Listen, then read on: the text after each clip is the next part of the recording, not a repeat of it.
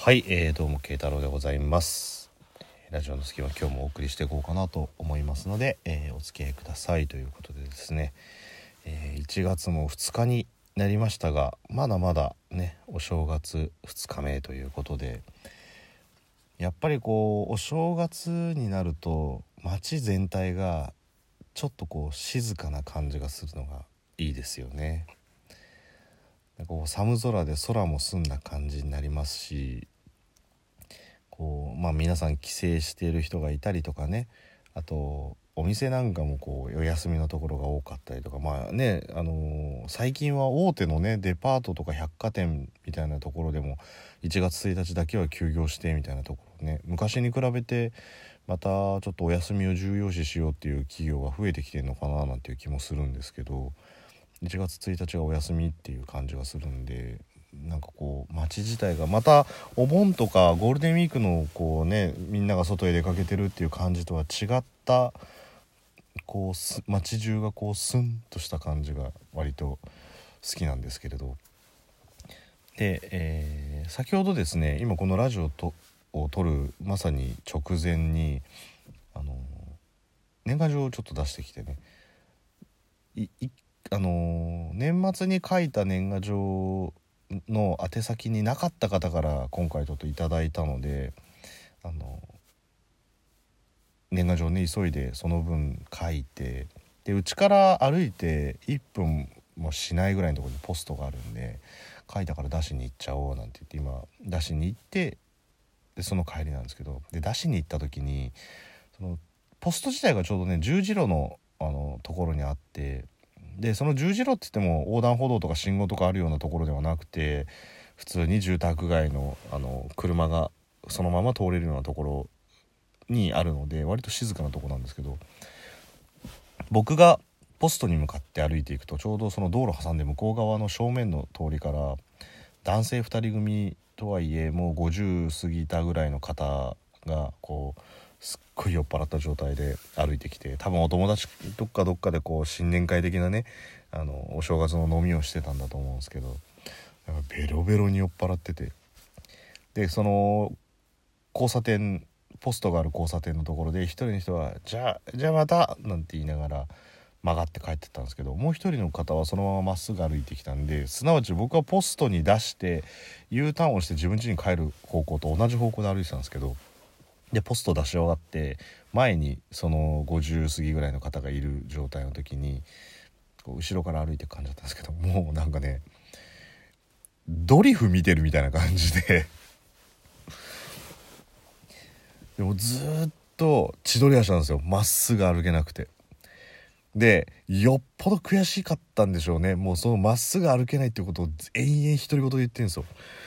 でも喋り方も本当にあのベロベロに酔っ払ってますっていうまるまるでドリフのコントのような「あ私は、えー今ただいままっすぐに歩くことが困難です」とか言いながら「ある？そんなの?」と思いながら「まっすぐにまっすぐに歩きたい」とかって言いながらもうデロンデロンになってるんですけど。ででも酔っ払いの人って僕あんまりそんな千鳥足になるほど飲むことってないんであれなんですけどすごいなと思うのはこう右右右左左右左左左右みたいな感じでこう 歩いてるんですけどやっぱその右右右みたいな感じになっちゃった時にもうそのまま行くと電柱に接触するぞっていうような感じだったりとかしてもあれ不思議とこうクイックターンでこう回避できるんですよね。おっとっとっと危ないあ避けるんだみたいな感じで。でまたそのまま行ったら駐車してる車に止まっちゃうよとか思いながらもうとっとっとっとってまたクイってなってでもなんかしきりにずっとなんかまっすぐ歩けませんって言いながら まっすぐ歩けてないことだけは今その状況でも自覚できてんだと思いながらま僕は次の交差点で曲がるんですけどその人はまたまあのまっすぐ歩いてたんで、まあ、特にねあの千鳥足とはいえ車の交通量もほとんどないですしまあとりあえず座っちゃったり寝たりとかしてないんで、まあ、大丈夫かななんて思いながらね今帰ってきてラジオ撮ってるんですけどまあ正月っぽい光景かなといえばね 正月っぽい光景かなと思うんですけどまあ、正月っぽいといえば123って割と皆さんの中でもこうおじいちゃんおばあちゃんの家に行ったりおじいちゃんおばあちゃん来たりとかあと実家に行ったり親戚が集まったりなんていうこともあるとは思うんですけどその時にあるまあ年年代によって違うかもしれないですけど小学校幼稚園ぐらいの子たちまあ幼稚園小,、まあ、小学校低学年ぐらいかなコアはコアなところは。の子たちが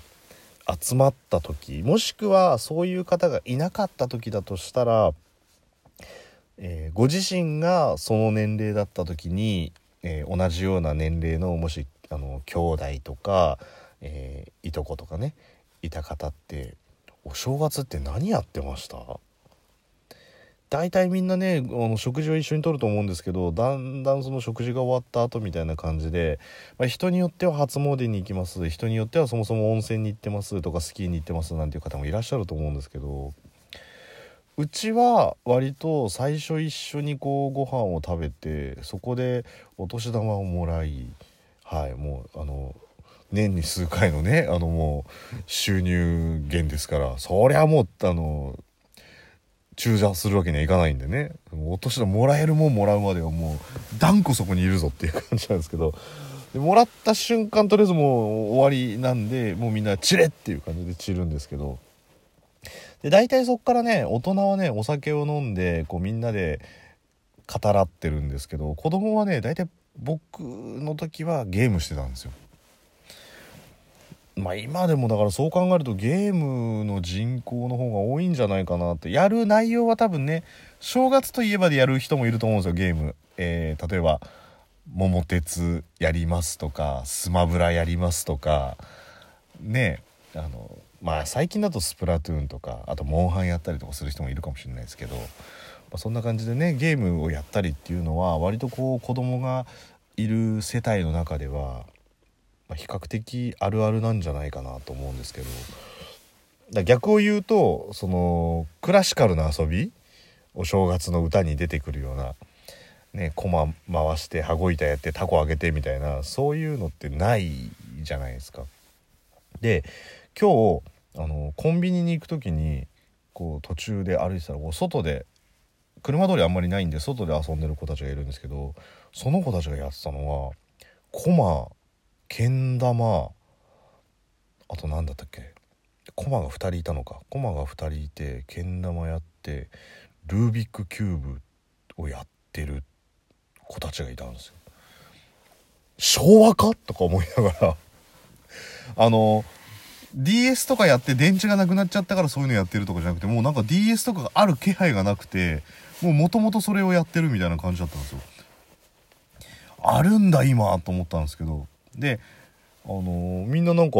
駒回すのうまいしけん玉とかもうまかったしっていうのあってでこれってまあ僕の感覚値の話になっちゃうんですけど人によっては別に今10代20代の方でも学校とかのイベントで駒回したりけん玉触ったりとかあと学童行ってましたよなんていう方はねそこでやったりとかっていうことなんで別に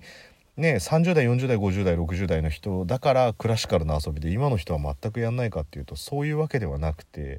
ぱどっか触れる機会があればやるじゃないですか。で僕もその学校時代とかにけん玉やったりとか駒回してみたりとかっていうのはやっててあの触れる機会はあったんですけど唯一ルービックキューブだけは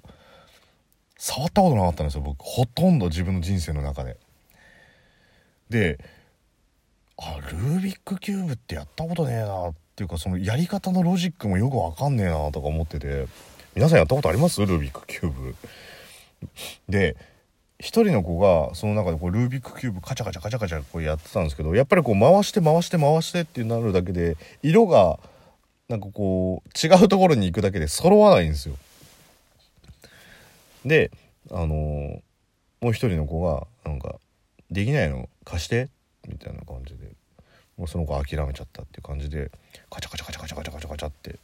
やってたら2分ぐらいで全面の色が揃っちゃったんですよ。小学校中学年高学年いかないぐらいだと思うんですけどすげえと思って。やり方わかんないんでもうたただただリスペクトだったんですけど。でまあこれは時間軸としては後々家に帰ってからちょっと気になって調べたんですけどルービックキューブってどれぐらいで組めるのかっていう一番早いタイムってどれぐらいだか分かります？僕調べたらえっとね4.6秒ぐらいなんですよ。4.9秒だか4.6秒だか。ほぼ5秒。すごくないですか？で世界大会とかもあってこう見えない箱の中にルービックキューブが入っていてでパカッて開けた瞬間に選手にある一定の時間それを見せるんですよ。そうすると「ああこういう配置になってんのね」って言ったらテーブルの上に置いてなんかセンサーがついてるとこに両手置くんですよ。で両手置いて「じゃあ始めてください」って言ってパッてそのルービックキューブを触ろうとして手が離れた瞬間にタイムが終わって全部組み終わった瞬間にもう一度そのセンサーのとこに両手をドンって置いてタイムを競うっていう。それがだから5秒ですよ約。めっちゃ早いと思って。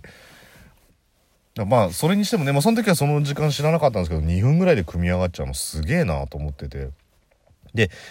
まあね僕がアホ面下げてずっと見てたんでその子もなんか若干ドヤ顔的な感じで僕の方をチラッて見てきたんであの、まあ、コンビニに行く年寄ってすごいねっていう話をしたらまあまあまあみたいな顔をされたんでこれえこれどういう風にやんのってちょっと思わず聞いちゃったんですよね。そしたら「え？みたいな顔されて「いや簡単だよ。色揃えるだけ」って言って「いやうんそうだけど」って。で「いやあのやり方とかあんの?」って言って「いやだからやり方は色揃えるだけだよ」って言われてもうルービックキューブのプロにしたら僕みたいな素人はえ全く取り合ってもらえなかったっていう、えー、正月の寂しいお話でした。慶太郎でした